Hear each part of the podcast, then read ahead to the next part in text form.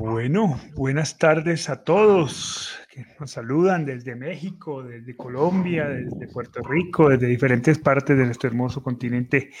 Qué bueno que nos acompañan en una nueva edición de nuestro conversatorio sobre el duelo. Hoy tratando un tema que sin duda alguna es muy, muy importante en el proceso y que dificulta, aunque es normal, la, la no correcta gestión de este, de este momento, pues dificulta de manera significativa el proceso. Así que vamos a estar hablando con todos ustedes sobre la culpa en el proceso del duelo y qué hacer con ella, cómo gestionarla de manera correcta. Hola chatita, ¿cómo estás? Hola hijito, muy bien. ¿Y tú? Muy bien. Te veo, bien. Sí, estamos tranquilos, afortunadamente. Bueno, bendito Dios. Hola, Pa, ¿cómo vas? Muy bien, muy bien, muy bien. ¿Todo tranquilo? Todo muy tranquilo, sí. Bueno, no tan tranquilo en Colombia. Dentro de, eh, sí, Dentro lo que cabe, sí, sí. Por lo menos en estos minutos está tranquilo. Sí, bueno, seguimos si, con... Si se va al internet, pues nos van a excusar por alguna circunstancia, ¿no? Bueno, ahí, haremos lo posible por hasta que regrese, que sí ha estado intermitente el día de hoy. Bueno, pues Invitarlos entonces a participar. Bienvenidos. Tenemos eh, personas de, nuestras certificaciones. En este momento tenemos dos certificaciones en curso sobre las 15 tareas y una certificación en comunicación en el duelo. Y hay, pues hay gente que nos acompaña desde esas certificaciones. Bienvenidos. bienvenidos, bienvenidos todos sus aportes. Qué rico tenerlos. Sí. Y eh,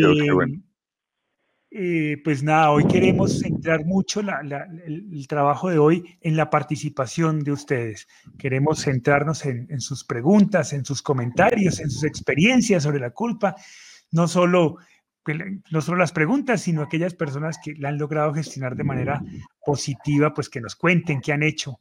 Eh, queremos queremos que, el día de hoy sea muy activo eh, para todos. Así que, pues arranquemos. Quisiera yo arrancar y para un poco también para salirnos de nuestra propia historia y, e involucrarnos en otras historias en estos días que pusimos el, el, anuncio sobre la convocatoria, sobre el tema que íbamos a tratar el día de hoy, pues una señora muy amablemente nos escribió eh, contándonos su historia y contándonos su, toda, toda su, su, la muerte de su hijo y, las culpas que había generado este acontecimiento en ella y cómo estas culpas impedían su, su, tranquilidad.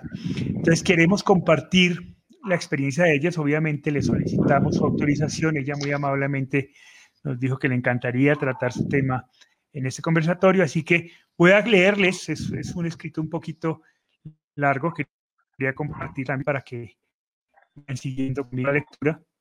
Eh, pero me parece que es muy interesante porque es bastante completo y creo que va a ser un inicio muy interesante. Entonces nos dice ella, saludos, hace cuatro meses perdí a mi único hijo y desde entonces estoy en búsqueda de todo lo que me pueda ayudar con todo lo que este evento deja. Sus conversatorios de alguna manera me han ayudado, Quise escribirles ya que me siento completamente culpable y asumo este dolor como resultado de mis malas decisiones. A veces siento que lo tengo merecido. Soy médica, tengo 33 años, tuve a mi hijo de 16 años. Fue mi querido, amado, era nuestro centro. Pero su papá y yo no seguimos. Tenemos vidas diferentes, lo que llevó a tener desacuerdos. Su papá, también médico cardiólogo, lo tuvo por cuatro años, pero tuvieron problemas de convivencia, así que decidí traérmelo hace un año. Pasó todo el 2020 conmigo, fue un año con muchas vivencias. Total, eh, quería una moto y trabajó para ahorrar. Al principio yo no quería, pero nos convenció con sus actos y todos aportamos para comprarla.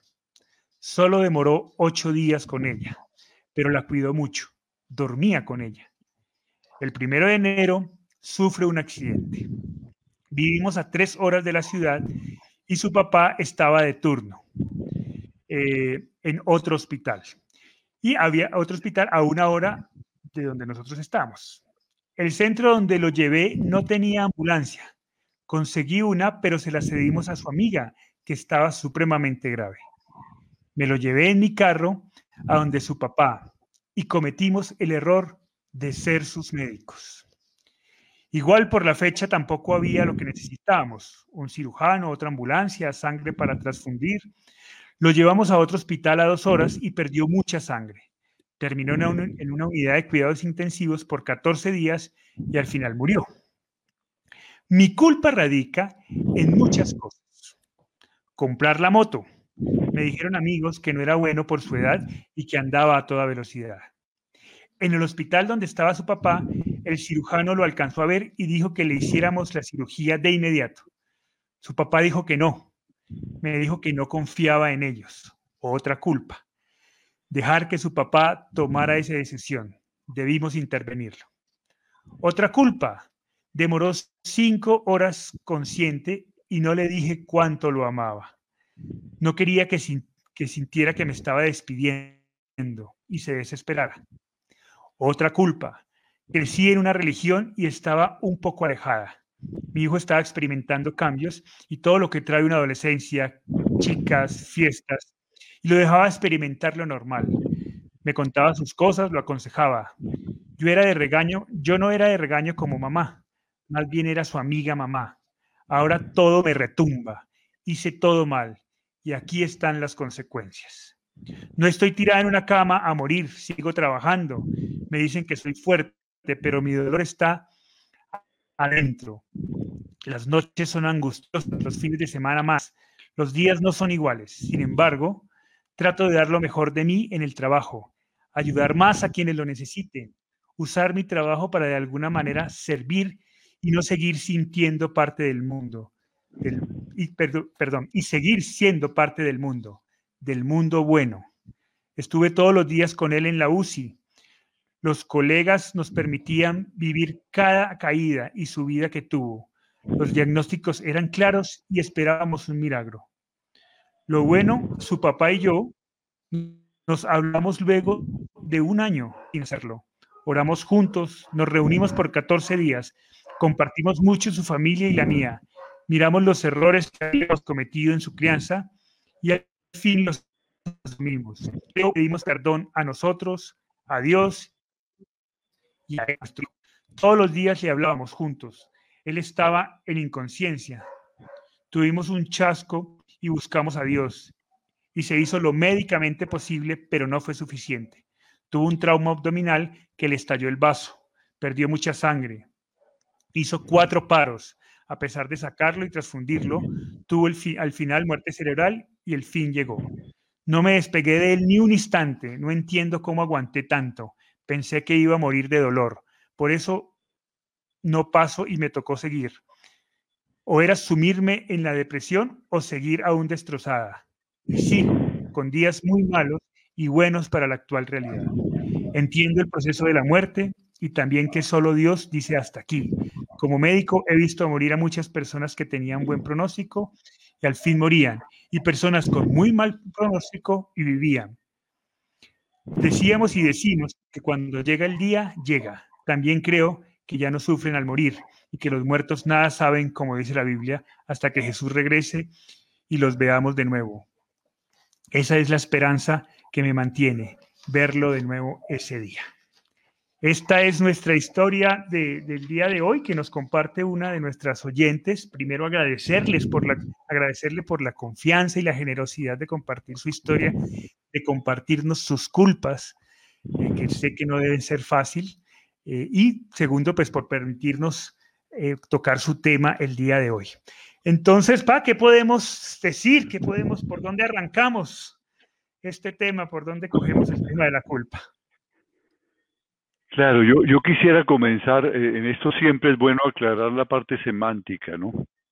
Porque creo que la culpa, la culpa y la ira, como se llaman coloquialmente en el duelo, son las dos barreras más fuertes que, se le pueden presentar a uno para la elaboración del duelo. Porque la tristeza mm, hace que uno busque eh, compañía, busque a alguna persona para, para llorar, para compartir, para que lo abrace, ¿no? va a los amigos, a su familia. Eh, si se aísla, viene la soledad, inmediatamente uno siente que necesita volver a esa gente.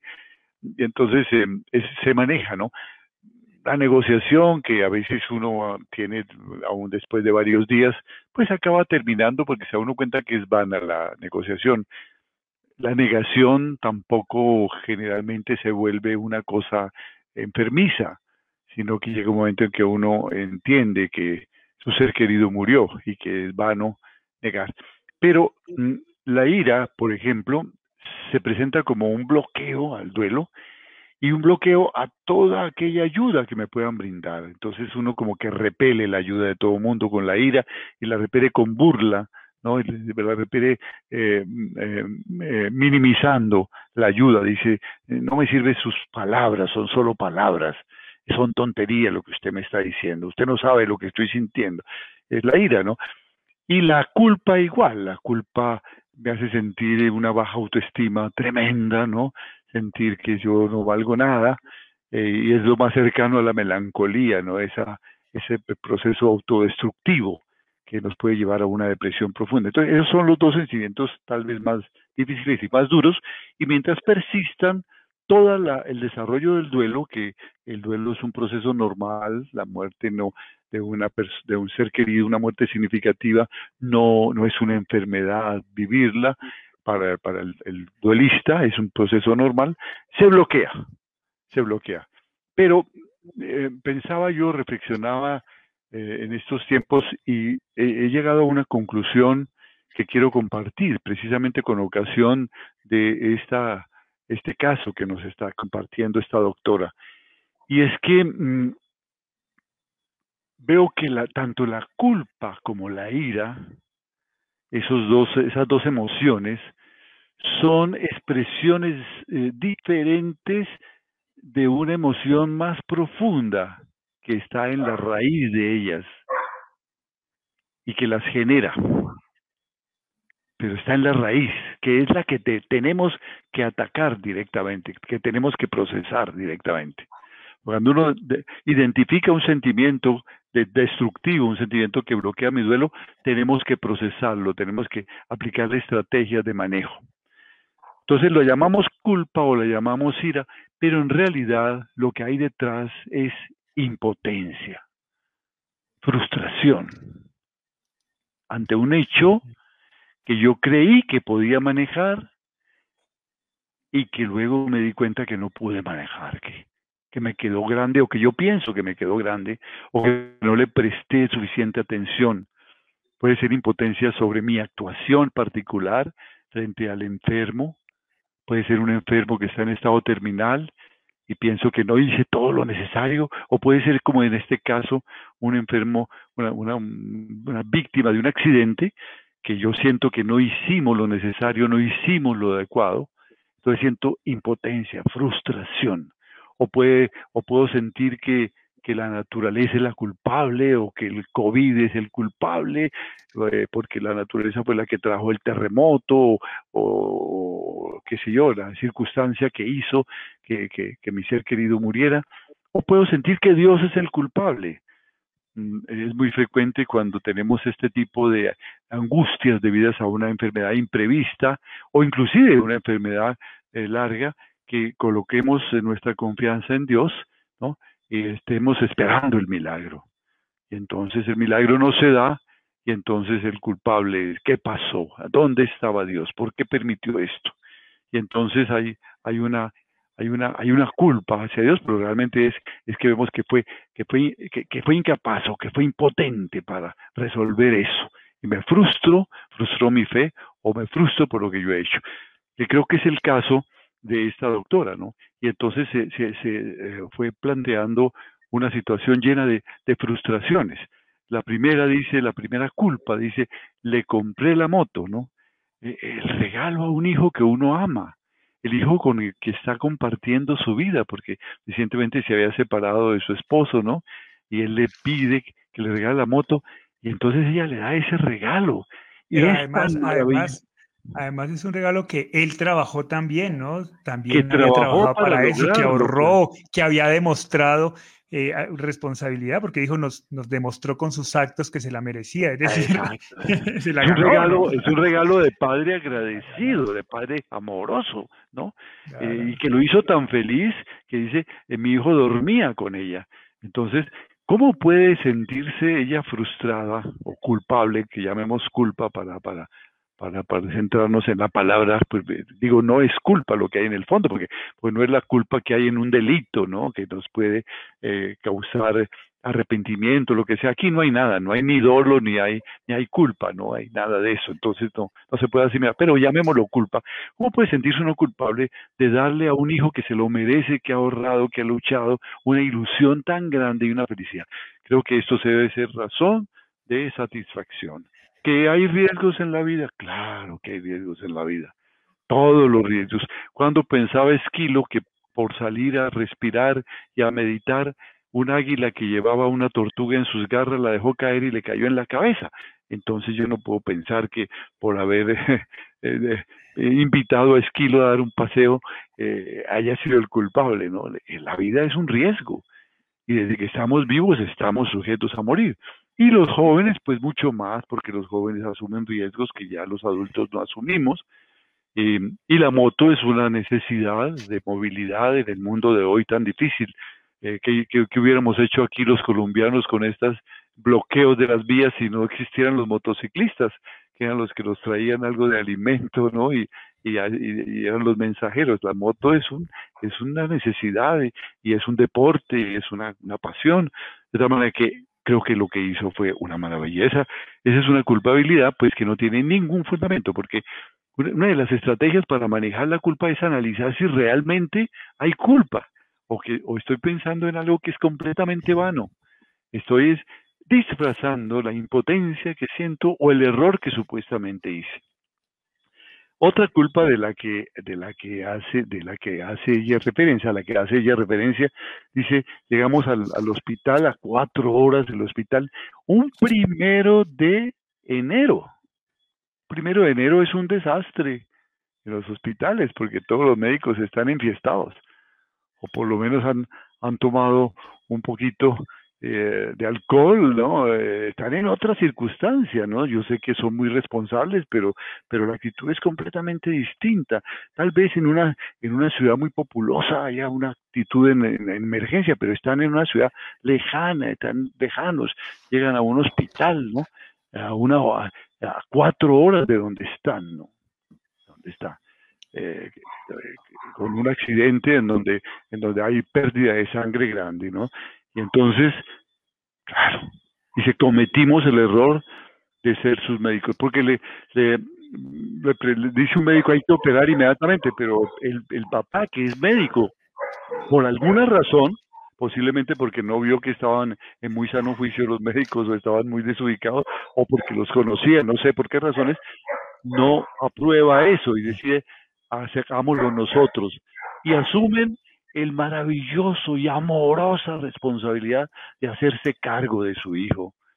Yo creo que, que, es uno, uno de los privilegios que da la vida. Yo sé, yo sé que la ética médica recomienda que en lo posible lo, se atienda familiares para ser objetivos, pero es que estamos en una situación de urgencia, extrema urgencia, donde el niño se está desangrando, donde no hay confianza en los médicos, donde no hay ambulancia, donde no hay sangre, dice, suficiente, no hay los, los elementos necesarios. En vez de entregarle a una persona desconocida, ¿no? pues vamos a hacer, nosotros todos somos médicos, vamos a encargarnos. Creo que fue un acierto maravilloso, asumieron un riesgo perfectamente responsable, pero la situación era muy grave, ¿no? Mm, eh, demora cinco horas con, eh, consciente, dice, y no le dije cuánto lo amaba. No quería que sintiera que me estaba despidiendo y que se desesperara. Eso también es lógico. Una de las, de las barreras que uno tiene cuando le va a hablar a un moribundo, y yo lo puedo decir porque cuando mi hijo estuvo moribundo en el hospital, cuando fue baleado por los asaltantes, yo entraba a la unidad de cuidados intensivos y tuve, dudé muchas veces para decirle te amo, toma la decisión, vamos a salir adelante, pero un día se lo dije, lo dije, me costó decírselo, porque sentía eso, ¿no? Lo voy a llenar de desesperanza. pero luego empecé a pensar tal vez desde, el, en el momento en que está su conciencia, tal vez tenga una comprensión mucho más completa de cuando estamos en completa uso de nuestras facultades, en completa vigilia, tal vez va a comprender mucho más el sentido y la trascendencia de la vida. Y es lo que estoy sintiendo, le voy a hablar de corazón. Entonces se lo dice uno, pero cuesta decírselo la primera vez, ¿no? Y si, y si no le dijiste cuánto lo amaba, si faltó algo, todavía es tiempo de decirlo, porque la relación no termina con la muerte. Hay muchas cosas que no se alcanzan a decir y uno se las puede decir, se las puede decir en una carta, se las puede decir en una reflexión, en una meditación, en un poema, en una canción, en un escrito, decir lo que faltaba por decir, ¿no es cierto? Dice que, que, no lo que no lo regañaba, que lo aconsejaba, que era más bien su amiga. ¡Qué maravilla! Yo sé que la psicología recomienda que los padres no sean los amigos de los hijos, porque hay que, hay que fijar unas normas y generalmente cuando las normas son fijadas por amigos, pues las normas se pueden, pues se pueden saltar. Pero llega un momento en, en el desarrollo de los hijos en que un padre responsable y amoroso se convierte en el amigo del hijo. Y ya eso significa que reconoce que él es capaz, como lo había demostrado este muchacho, que él es responsable y que se honra en ser su amigo. Y ya no hay normas que poner, solo hay amor, compañía, colegaje. Y un padre con criterio llega. Eh, los padres llegamos a ese momento en que nuestros hijos son nuestros maestros, inclusive, y mucho más que nuestros amigos. Ya no estamos dictándole normas éticas y morales. Entonces, no hay por ningún lado ningún tipo de culpabilidad, pero es, como digo, la frustración de creer que se había podido hacer algo y sobre todo algo muy atávico que hay en esto de la culpa y es la formación familiar. En la familia a veces nos formaron en la culpa y la culpa estaba ligada a la impotencia, a la frustración. No fuiste capaz de hacer esto, tú eres el culpable de que no se haya hecho esto, ¿no? Y luego lo ataron con falsas y de, formaciones religiosas. Entonces, eso Dios te castiga por esto, ¿no? Que fue el gran invento que surgió de las religiones primitivas cuando se descubrió el código de Hammurabi, fue tal vez la primera religión de la que tenemos noticia con códigos, y entonces normas, normas para religar y para crear pecado y culpa. No existe pecado ni culpa, existen responsabilidades en estos casos responsabilidades. Actuaron ellos con responsabilidad, con plena responsabilidad. Dice, todos los días estuve pendiente de él, no lo abandoné un solo momento, tuvo cuatro infartos hasta que finalmente estalló su vaso y vino la, el deceso. Hizo todo lo que una madre y lo que una médica, qué maravilla haberlo podido hacer, pero para que pueda sentir esa plenitud, tiene que entender que no somos superhombres, y menos en circunstancias de urgencia hacemos lo que tenemos que hacer, lo que creemos que es más, más, más útil, ¿no? Y que inclusive podía haberse equivocado, es lógico, pero podía haberse equivocado cualquiera de esos médicos otros si lo hubieran dejado en manos de él en un primero de enero. De modo que ah, cuando uno analiza las culpas que surgen con ocasión de un duelo, generalmente en el 99.99999999% de los casos no tienen sentido, no hay ninguna culpabilidad. Lo que estamos diciendo es, me sentí impotente, hice todo, pero no alcanzó, como si fuéramos superhombres, como si fuéramos místicos, milagreros. No es así. ¿No? Entonces, culpar a los médicos que están haciendo un trabajo profesional y que se pueden equivocar, culpar al señor de la ambulancia porque no corrió lo suficiente si no nos hubiéramos estrellado antes, culpar a otros es culpar creer que hay culpa en nuestra impotencia, en que no pudimos hacer milagros y en que Dios no hizo el milagro, ¿no? Eh, no sé qué religión tiene su manera de ver eso, pero no tiene ningún sentido. Sí. Vale. Ahí un poco entonces para concluir, digamos, del análisis de, que hacemos de, la historia que nos comparten es la culpa finalmente, en su gran mayoría de casos, es una manera de enmascarar el sentimiento de impotencia. Lo que nos lleva a concluir que la culpa finalmente surge por eso, porque, porque como me sentí impotente, tengo que darle alguna explicación a eso, casi que una defensa, ¿no? A esa impotencia. Y porque eh, descubrimos nuestra humanidad y nuestras limitaciones. Eso es lo que hace el dolor, ubicarnos en nuestro real contexto y, acabar con ese ego, especialmente el ego de algunos médicos, ¿no? Que creen que, que pueden manejar la vida. Sí, claro. que pueden salvar vidas, pero hay momentos en que no hay. Dice, eh, dice ella muy claramente, dice, yo he visto personas con buen pronóstico que mueren y personas con mal pronóstico que viven. La tiene clarita.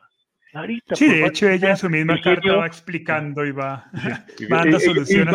Ella, misma va sanando, ¿no es cierto? Entonces, eh, que, que, preste atención a, a, esa reflexión que está haciendo. Cuando uno llena sus emociones de reflexiones sanas, se convierten en sentimientos proactivos sentimientos y, y, va a descubrir que hizo lo que tenía que hacer y lo que tiene es que decirle sí a la vida y seguir adelante. Chata, ¿tú te sentías, te sentiste impotente? Me imagino que sí, impotente muchas veces frente a la situación de mi hermano, ¿no? Frente a, su, realidad, 13 días en coma en el hospital. Yo personalmente, 15 años, pues, sentía mucho sentimiento de impotencia frente a esa situación, de no poder hacer nada. ¿Tú sentiste impotencia? Bueno, sí, realmente se siente uno impotente de, de, de poder hacer algo, porque en una situación de esas en coma, pues, ¿qué, queda? Pedir a Dios ayuda y resulta que Dios no ayuda. Y, decirle a los médicos, por favor, en sus manos está, eh, rogar, rogar, rogar y pedir, eh, eh, ponerse en las manos de Dios. Pero desafortunadamente no, no, no se puede hacer nada por más que uno quiera y uno lo que ha hecho es amar a sus seres queridos y eso no tiene por qué tener ninguna culpa. Todo lo que hacemos lo hacemos con amor hacia ellos. Entonces, a la hora de la verdad, nunca, nunca hay una culpa. Desafortunadamente, esa bendita palabra culpa nos atormenta la vida porque desde pequeñitos eh, nos están hablando de la culpa y nos están echando culpas y, esa es la forma en que, nacimos y crecimos y, y, moriremos. Pero lo importante de eso es, poder reflexionar que, no existe ninguna culpa. Y, y la reflexión que yo me hacía ya una vez pasó el duelo y, superé ese dolor, fue, fue haber reflexionado de, bueno, él si hubiera, si hubiera hecho tal cosa, si yo le hubiera dicho o Alejandro que, tuviera cuidado en la calle, si yo, algo se inventa uno para atormentarse la vida fuera del dolor que está sintiendo. Entonces, no, no debe ser así, debemos reflexionar sobre eso y el día que, que, está destinado, que nosotros hemos decidido morir, así tengamos al mejor médico del mundo, al especialista más grande del mundo, se le muere en sus manos porque es el momento de irse. ¿Tú te acuerdas que Hugo Alejandro tuvo un accidente seis meses antes, gravísimo, en el carro, se rodó 60 metros por un abismo y no tuvo un morado en, su cuerpo. Yo no sé, no era. La única lesión que tenía era en la mano por romper el panorámico para poder salir. era, eh, eh, no, no era su momento, era que se hubiera muerto en ese entonces y no fue, fue seis meses después. Entonces, eh, yo, pienso que, que, debemos reflexionar sobre la culpa y no, que no nos, no nos dejemos atormentar fuera de todo el dolor de, de haber perdido nuestro ser querido y echarnos culpas, no, no vale la pena, además eso no, va, no los va a devolver, no los va a volver a traer a la vida y estamos perdiendo tiempo valiosísimo. Sí, sobre todo ser conscientes de que la culpa nos está bloqueando el desarrollo del duelo y nos puede traer daños mayores. Debemos dejar fluir. Sí, y creo que finalmente sale de un tema cultural, ¿no? Eh, yo en estos días, justo pensando sobre el tema del conversatorio, decía que tenemos una tendencia a buscar culpables ante un hecho que es natural y que de alguna manera sabemos que va a pasar. El problema es que cuando pasa, como que no, no queríamos, ¿no? hay una negación frente a un hecho que tiene que pasar y entonces hay que encontrarle un culpable al, tema. Claro. Cuando no hay, pues simplemente pasó, ¿no? Porque así es la vida, porque pues vivimos y también morimos. Eh, pero, pero hay una tendencia cultural de, de, de culpar a alguien por, porque pasó esa cosa, ¿no? que nace, que nace de, que nace de una imperfecta comprensión de los valores religiosos cuando los unimos al pecado. El pecado ensucia, el pecado es la culpa, el pecado me hace impotente. Ya no puedo hablar con Dios porque estoy sucio. Allí, allí nace ese sentirse frustrado ante la culpa. Por eso digo que lo que hay aquí es ese atavismo ese atavismo cultural que se transmite no solamente a través de la educación formal en los colegios, sino a través de la educación familiar, ¿no es cierto? Bueno. Eh, creando temores y miedos. Bien, hemos un poco reflexionado sobre el tema, vamos a intentar aterrizarlo en cosas prácticas y consejos prácticos, ¿no? Pero hay antes, hay muchas participaciones, yo prometí que hoy íbamos a dar mucho protagonismo a las participaciones y quiero comenzar por, por Arley, que sin duda alguna es un tema que tenemos que centrarnos y no podemos dejarlo pasar. Arley nos dice, buenas tardes, soy de Atlixco, Atlixco, perdón si lo, lo, lo pronuncio mal, Atlixco, Puebla, México. Hoy mi bebé estaría cumpliendo seis meses de nacido. Me ha sido tan difícil llevar este proceso, siento no poder más. Hace 20 días intenté suicidarme. Siento mucha culpa, las cosas que no hice, el no llevarlo con algún otro médico y tantas circunstancias que pasaron en ese momento. Siento, siento tanta rabia con todo. ¿Qué le podemos decir a Arley? Ahí está clarito lo que acabamos de analizar. Siente rabia y siente culpa, o sea, lo que hay es frustración. Es que no lo pude llevar a otro médico. ¿Qué tal pues que nosotros estuviéramos con un bebé que está grave pasando de médico en médico a ver cuál era el que tenía la, varita mágica? Ella hizo lo que tenía que hacer, seguramente lo llevó al médico y el médico hizo todo lo que tenía que hacer. Y, y, pasaron muchas cosas, dice ella, no nos cuenta todo lo que pasamos, seguro estuvo pendiente de muchas cosas, pero el bebé no se pudo salvar porque la circunstancia que tenía era muy grave, no importa lo que hubieras hecho, entonces no te quedes ahí atrapada, por favor, sana eso, sana esa impotencia, se acepta este hecho y sigue adelante, y sigue adelante sigue al encuentro eh, del, de la comunicación, del amor, del respeto, de, del trabajo, del crecer como ser humano, de aprender muchas cosas. Pero mientras te quedes allí, inclusive con ideaciones suicidas, estás bloqueando todo tu desarrollo. No es justo que tu hijo se haya convertido, un bebé, en tu verdugo, en que sea el causante de tu muerte, porque tú decides que como él no está, vas a hacerle el homenaje de suicidarte. Es una ideación muy lógica en muchos casos, pero completamente absurda. La vida continúa y debes decirle sí a la vida. Y en el momento en que le digas sí a la vida, vas a ver cómo todo confluye y empiezas a elaborar un duelo maravilloso que te, te va a dar otras razones para vivir.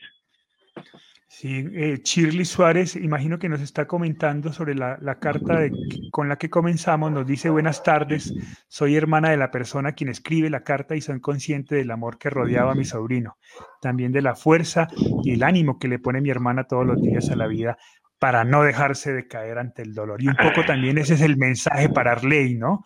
Es, es ponerle fuerza, es ponerle, darle sentido a la partida de nuestro ser querido. Y, y, apoyarse y apoyarse en Shirley. Ahí tiene una persona que la conoce y que la ama, su hermana. escúchala, escúchala, recibe su abrazo, recibe su consejo, recibe su energía. En Shirley está una fuente maravillosa de sentido de la vida. Lo que ella te va a decir va a ser verdad profunda. Ella te va a decir cómo es. Escúchala. No escuches ese mundo interior ofuscado que, que, que, empieza a hablarnos de, de, formaciones atávicas y equivocadas de nuestra niñez. Escucha aquí y ahora mm. lo que tu hermana te está diciendo y ábrele el corazón. Y ahí está la gran verdad que estás buscando. ¿Qué ibas a decir, Chetita? Y que le dé sentido al tiempo que estuvieron con uno. Eso es más valioso que nada, mm. Dios mío. Y, la enseñanza que vinieron a darnos. Entonces, eh, felicitaciones para la doctora porque, porque le está poniendo un, un, un, perrenque a la vida para, para, seguir adelante, porque eso es muy duro, pero seguramente que ella, que, que su, su, trabajo ahora es una cosa hermosa, guiada por su hijito y, y todo el, el, mensaje que él le pudo dejar en su trabajo para servir a los demás. Eso es una maravilla. Y, una vez más, eh, insistir, ¿no? Que para, para ese mensaje es bien interesante, ¿no? Yo, yo he repetido esto en casi todos los conversatorios, pero es que a mí me parece muy triste que esa vida que fue apasionada, que nos dejó tanto significado, que nos llenó el corazón, se reduzca al momento de su partida. ¿Y qué de eso, no? Después de, entonces, ¿qué pasó? Que era una pregunta que tú hacías, Pa, y me acuerdo mucho, ¿no? ¿Qué pasó con esos lazos de amor que nos unieron? ¿Qué pasó con todo ese cariño que, tuvimos por mi hermano? Pues esto, ¿no? Pues una vida llena de sentido. Eso, eso es lo que tiene que dar como resultado. Pero si el resultado final es que perdió sentido.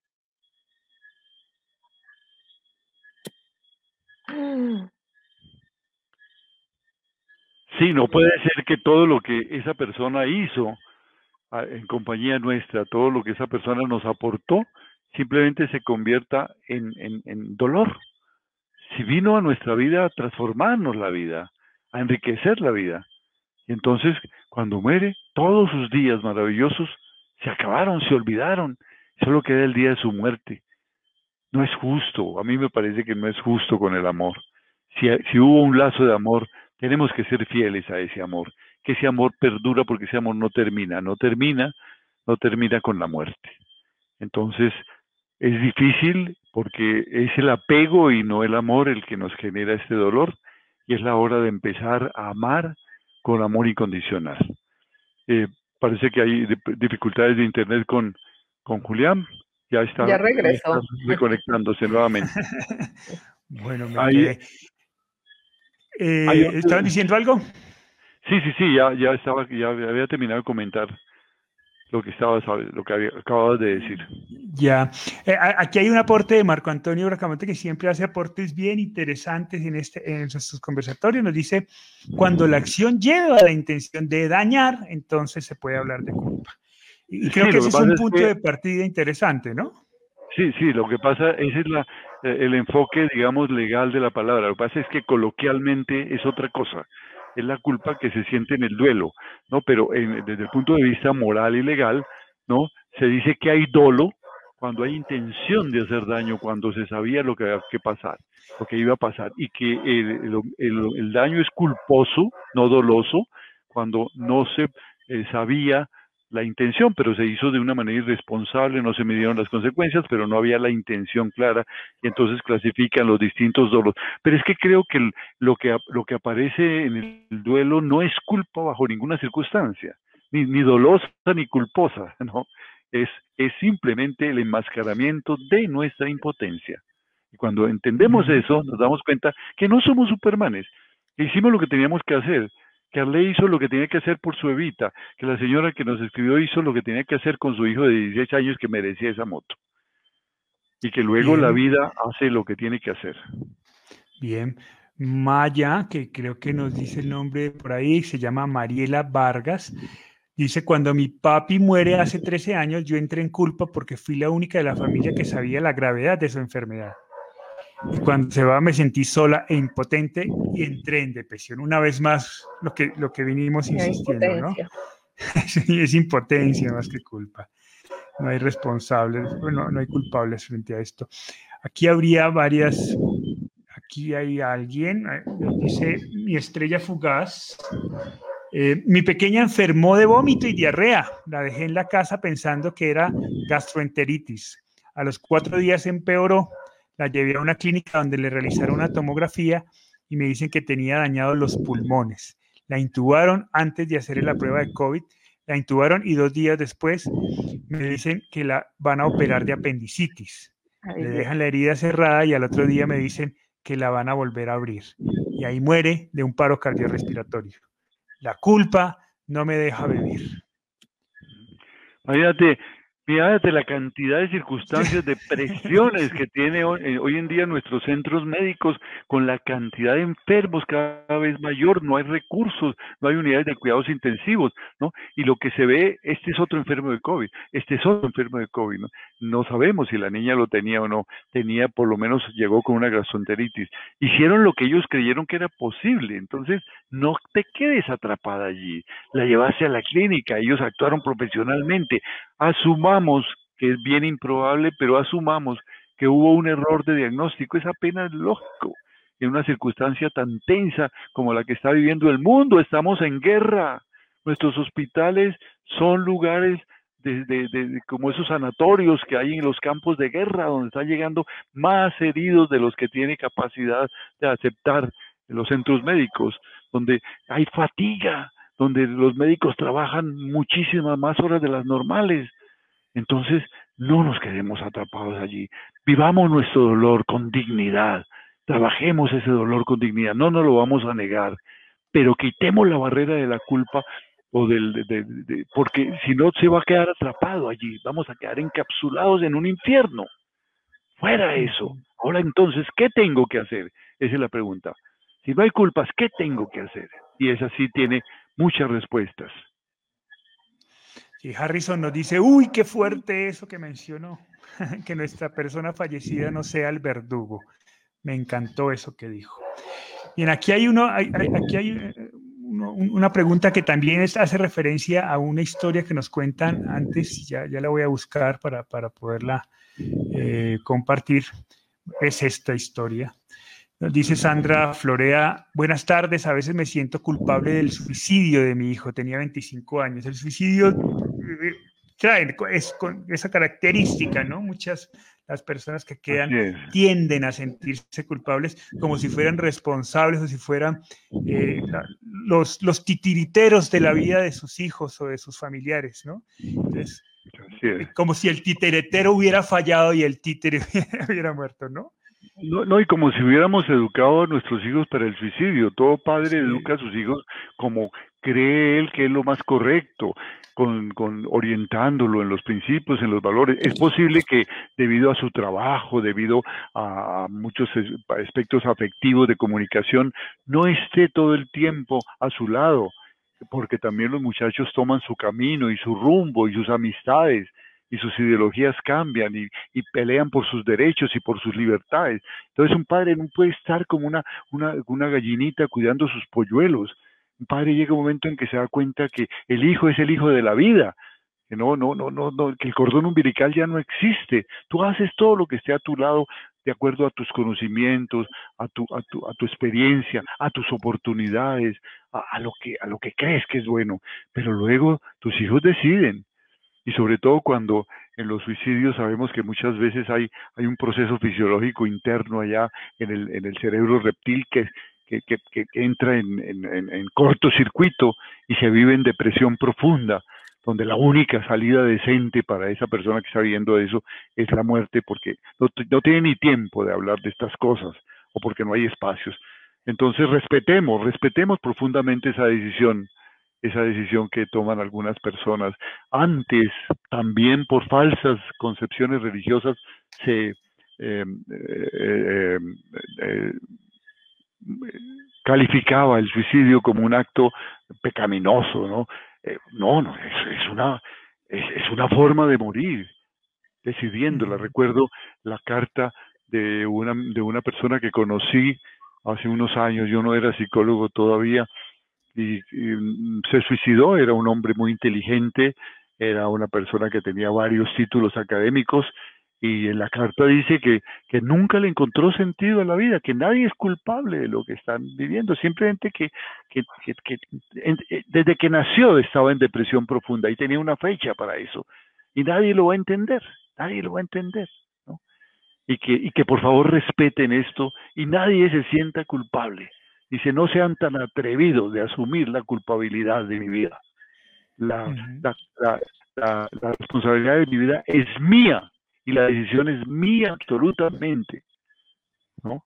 Así es. Entonces, eh, no quedamos en la trampa y respetemos esa posición, que es muy dolorosa. El suicidio requiere un tratamiento específico en grupos de apoyo con otras personas que lo han vivido y lo están superando.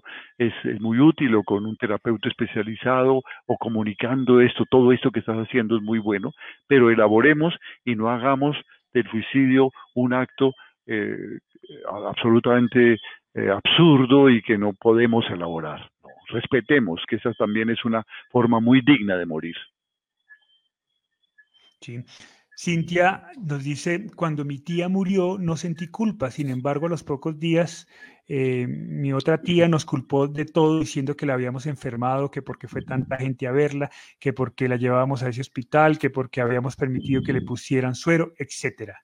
Nos dolió mucho, y aquí ve lo interesante de este aporte, y es, pero ahora comprendo que era parte de su dolor. Muchas veces es eso también, ¿no? Es parte del proceso y, también debemos entender ese, ese, ese, ese, camino, ese camino que, tiene el duelo tan interesante. Em, y, aquí hay una cosa, aquí hay una cosa que es, hay que notar. Cuando alguien toma el liderazgo porque es el que tiene más conocimiento, más posibilidades o a veces más, eh, posibilidades económicas, las, que, las personas que están cerca al enfermo, que no tienen esas posibilidades, sienten impotencia, frustración. Y hemos dicho que esos sentimientos son los que están en la raíz de eso que llamamos culpabilidad en el duelo. O porque yo no tengo la manera, no tengo el conocimiento. Así es, Silvia Quintero nos habla sobre la primera, la, primera historia que, que, comentamos. Nos dice, buenas noches, soy la joven que estuvo en el accidente del hijo de la doctora que escribió la carta. Pude vivir de cerca la muerte y también estoy en ese proceso de aceptar y soltar. Siento mucha admiración y respeto por la doctora. Es tan fuerte que verla afrontar esta situación de la mano de Dios me ha dado fortaleza a mí. Qué maravilla, Silvia, tienes un reto maravilloso porque eres una persona joven, una persona que tiene que, volver a encontrarse con la vida, ¿no? Eh, no se trata de soltar nada, se trata de cambiar, de elaborar las cosas que la vida nos entrega y de darles un sentido a eso. Todas esas son experiencias que nos maduran emocionalmente, que nos maduran espiritualmente. Entonces no se trata de olvidar nada, se trata de elaborarlo y de ver que la vida tal como es sucedió, estás viva y ahora tienes una mamita maravillosa que ve en ti una, una hija, una persona que estuvo muy cerca del corazón de su hijo, entonces dale esa mano, dale esa mano, esa energía, esa fuerza. Seguramente va a ser una maravilla el apoyo que le puedas dar a ella. Eh, en, tu corazón está gran parte del corazón de su hijo. En, en tus recuerdos están muchos momentos gratos que puedes elaborar con ella de las cosas lindas, de las virtudes, de las fortalezas de ese muchacho y de sus errores y de sus equivocaciones, de su humanidad, de sus maravillas y de sus heridas. Todo eso lo puedes compartir y lo puedes hablar con ella y le puedes permitir a, la doctora que se exprese. Ella necesita expresar lo que está sintiendo y darse cuenta que hizo todo lo mejor que podía hacer. Le dio a su hijo un mundo de felicidad y luego hizo todo lo que una profesional responsable haría por su hijo. Qué maravilla que la vida nos dé la oportunidad de hacer algo así por nuestros hijos, con nivel de, mm, responsable y profesional. Quisiera hacer un comentario sobre una sugerencia y por lo que quisiera también pedir disculpas si se entendió así. Margarita me dice, cuando enuncies algo no te rías, suena sarcasmo. No sé si por algo, ustedes no saben la cantidad de cosas que pasan en la pantalla y de pronto estaba leyendo y algo pasó y si, se entendió que me estaba riendo de algo que ustedes están comentando, pues por favor pido mil disculpas, está lejos de mí. Eh, ser sarcástico o no respetar cada una de las participaciones. Aquí estamos para todo lo contrario. De hecho, ella nos dice después, durante el proceso del vuelo se respetan las emociones y expresiones por absurdas que parezcan, se le guía sin invalidar. Estoy totalmente de acuerdo contigo, Margarita. Así que si se entendió me estaba riendo por algo, algo que estaba leyendo, pido mil excusas, no, no es esa mi intención pero, de pero, manera. Pero, pero, muchas gracias, pero muchas gracias, Margarita. Sí, muchas gracias, claro.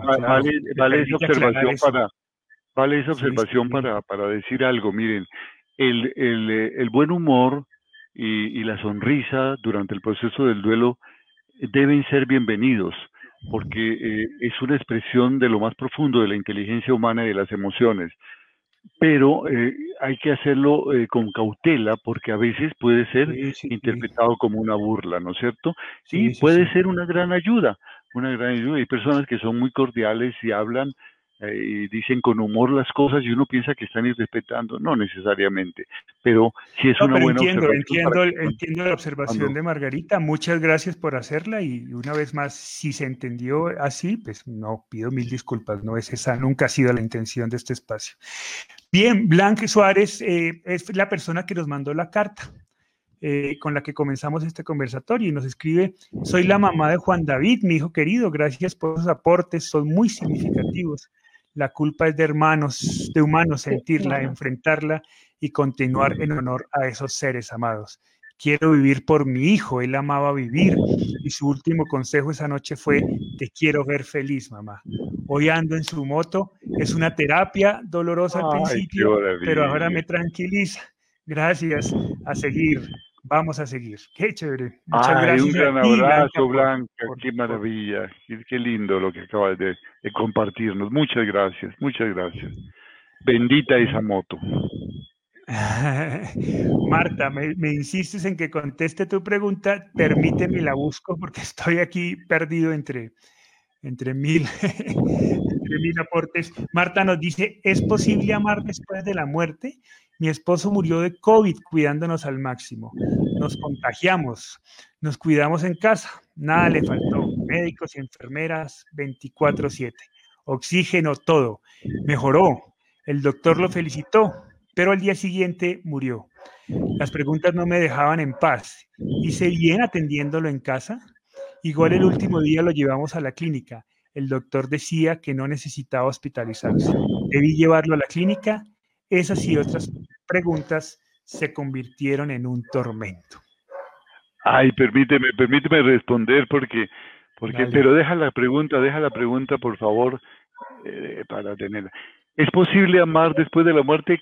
Claro, y se ama con amor incondicional, que no necesita la presencia del amado para, seguirlo amando, ni lo que el amado me aportaba en vida para seguirlo amando. Es amor incondicional, libre de todo apego. Claro, el amor crece, el amor crece. Perdónanos, que, perdona que te diga, aquí estamos una familia después de 30 años de la muerte de nuestro hijo y lo amamos más que nunca porque nos transformó la vida y nos puso al servicio. Entonces, e, esto fue muy frecuente y ha sido muy frecuente, personas que eh, eh, se, mejoraron y luego de, que salieron del COVID murieron, porque claro, quedan una cantidad de secuelas.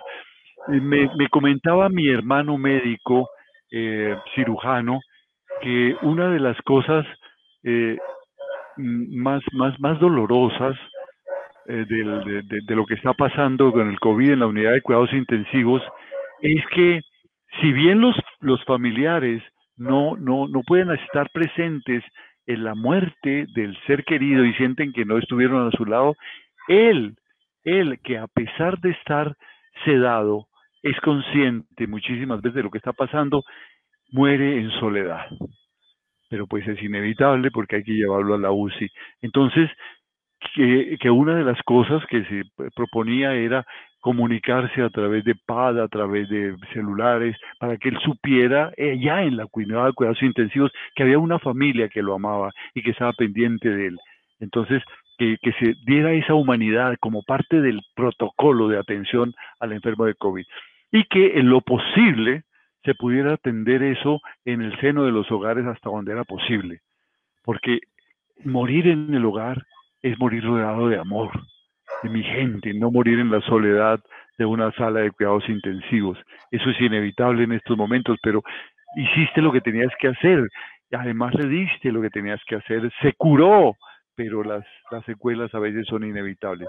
Estamos en medio de una guerra que está dejando heridos graves, tenemos que entenderlo, las circunstancias no son normales y tenemos que hacer los cambios, los cambios en nuestra manera de ver las cosas para que podamos seguir adelante y transformar este mundo, porque este mundo está desmoronándose ante nuestros ojos, pero hay muchas oportunidades de rehacer las cosas fundamentales. Qué bueno que estuviste con él. Bien, yo quiero ir, ir cerrando y quisiera, después de este comentario que nos regala Margarita, preguntarle a la chata un poco eh, sobre la importancia de superar estos, estos, estos, estos sentimientos de impotencia, ¿no? Y, la, y digamos que las metas, las ilusiones que genera el poderlas superar. Margarita nos dice, el amor nunca se muere, solo cambia de lugar. La persona no desaparece con la muerte, cambia la relación, pasa de vivir afuera para vivir en tu interior, en los recuerdos, la historia compartida y la huella que deja en cada uno. El legado. Sí, Chetita, ¿por qué gestionar todos estos sentimientos de culpa, de impotencia, de, tristeza, de depresión que nos deja la muerte de un ser querido? ¿Cuál es la ganancia de superarlo, de afrontarlo? ¿Qué es lo maravilloso que hay después de toda esa tristeza? Bueno, es, es importantísimo gestionar y hacer algo para no sentir culpa, porque puede fluir el duelo con mayor facilidad. porque la culpa no lo deja uno avanzar. Entonces, eh, una vez uno ha avanzado en el duelo, eh, puede uno empezar a, digerir todas estas sensaciones de culpa y, puede uno empezar a reflexionar. A, mí, por ejemplo, me servía muchísimo el, el que me, venía a la mente si yo hubiera de una vez paraba allí y decía, pero no está y no pasó. ¿Y, para qué hago cosas inútiles y para qué me atormento más diciendo si yo hubiera? No, no está ya, las cosas debían suceder como sucedieron, porque así fue, se le dio todo el amor y no es, y, y, y estuvo fuera de nuestro alcance, porque ojalá pudiéramos hacer todo por nuestros hijos como, como se lo merecen, pero definitivamente hay cosas que están fuera de las manos de uno. Todo el amor que se le da a nuestros seres queridos eh, eh, son valederos para superar este dolor. Entonces, eh, es lógico, es obvio sentir la culpa, pero a la vez podemos ir avanzando y, superando. Es, es, lo mismo que esos momentos de nostalgia. A mí me dan después de 30 años me pongo, empieza mi cabeza a dar vueltas y empieza a, hacer castillos otra vez y a pensar que, si Hugo Alejandro estuviera, si yo me lo imagino cómo estaría ahorita, estaría de tantos años, estaría casado, estaría aquí o estaría en Bogotá o donde estaría, eh, estaría bien, no estaría, estaría yo sufriendo. Por, cuando yo empiezo a pensar otra vez en él, me empieza la nostalgia y de una vez paro ahí, digo, pare carro ahí porque esto no me trae sino dolor por una cosa que estoy pensando que no, que no es y que no puede ser. Entonces, me, eso me trae ubicarme en el aquí y el ahora, que es importantísimo. Ya pasó esto, esto, vamos para adelante porque hay que superar y seguir la vida de la mejor forma, que nuestros seres queridos se conviertan en nuestras guías y en nuestro, y en nuestro deseo por, por servir, por amar más y por ser mejores personas no, no, tener, no estar detenidos en, en el tiempo. Hay que seguir adelante y hay que saber que hicimos todo, todo por ellos de la mejor forma y con la mejor intención y con, el, y con tanto amor que, se les, que les tiene. Entonces, eh, debemos reflexionar y, y, cuando llegue ese sentimiento de culpa, fuera, fuera y, y está, hemos hecho todo porque todo ha sido con amor. Sí, pero, pero, pero como te he escuchado también muchas veces no se trata de, no se trata de olvidar, porque un ser amado ah, no, no, obvio. Se trata de, no, prestarle atención a eso. Es, es el, el, aquí y ahora es todas las cosas lindas que nos dejó. Su música, su alegría, su deporte, su energía, su autenticidad, su fuerza, su locura, toda esa maravilla, ahora está en nuestro corazón. Y como está en nuestro corazón, desde allí bombea en nuestra sangre y va a nuestro cerebro y somos un poco o un mucho de él. Em, le, hemos aprendido a él y ya no, ya no es sujeto de nuestra crítica para nada a pesar de que tenía sus defectos, porque de sus defectos y sus errores también aprendimos. Eso también es parte de la riqueza y de su legado y entonces lo aceptamos con amor incondicional. El aquí y ahora es eso. Ya no pregunto si hubiera, sino qué voy a hacer aquí, ahora, con este dolor. Y eso tiene muchas respuestas concretas, como hemos tratado en otros conversatorios. Esa respuesta. Los hubiera es quedar atrapado.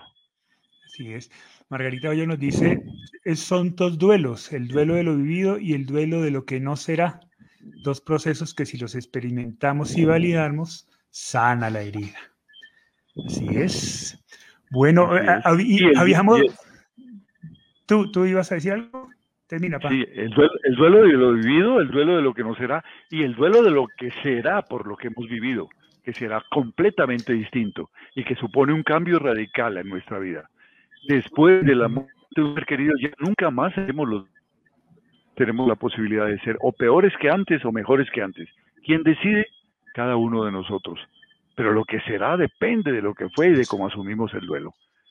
Seremos mejores que antes, haremos un homenaje a su memoria.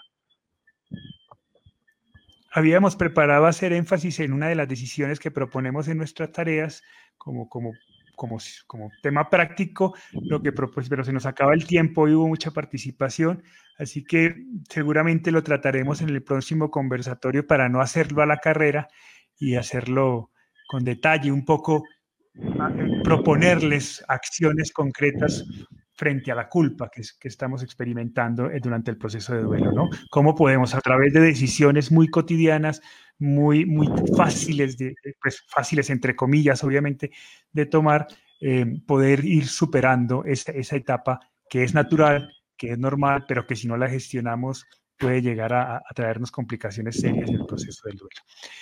Eh, se nos acaba el tiempo. Yo quiero que me permitan unos, eh, una última infidencia aquí.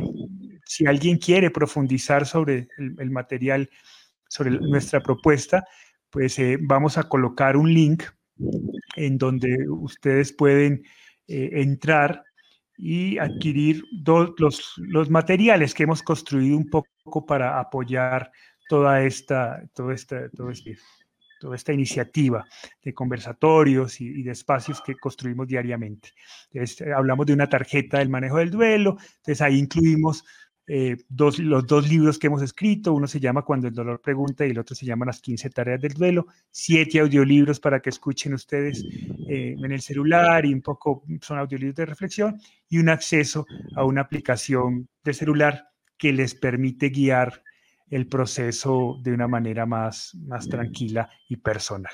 Ahí está el link para, por WhatsApp, para quien quiera más información, pues con muchísimo gusto estamos para compartirles y brindarles esa mayor información.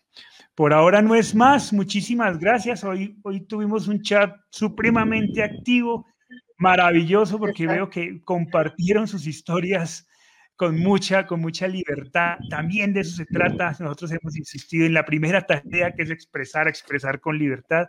Y hoy veo que el chat estuvo, estuvo lleno de, libertad emocional. Así que qué bueno. Y mira, y, y en esa expresión con libertad yo quiero también presentarles excusas si nuestra asertividad o la pasión con la que decimos lo que sentimos haya podido ofender a alguien, porque estamos tratando un tema bien delicado pero esto nace del corazón y también pasa por la reflexión y por 30 años de trabajo con, con miles de personas de duelo, de modo que lo que sí sé es que no es un acto irresponsable, lo hacemos con muchísimo amor, con muchísimo profesionalismo, pero claro, es un tema delicado que de pronto algunas frases muy asertivas pudieron haber herido susceptibilidades, no es nuestra intención, sino eh, eh, también, sabemos, sabemos que estamos, estamos sujetos a eso, eh, pero pues de eso se trata también este espacio, ¿no? Que vayamos construyendo y que todos sus comentarios también nos ayuden a nosotros a generar un espacio cada vez más cálido, cada vez más, más cercano, cada vez más objetivo.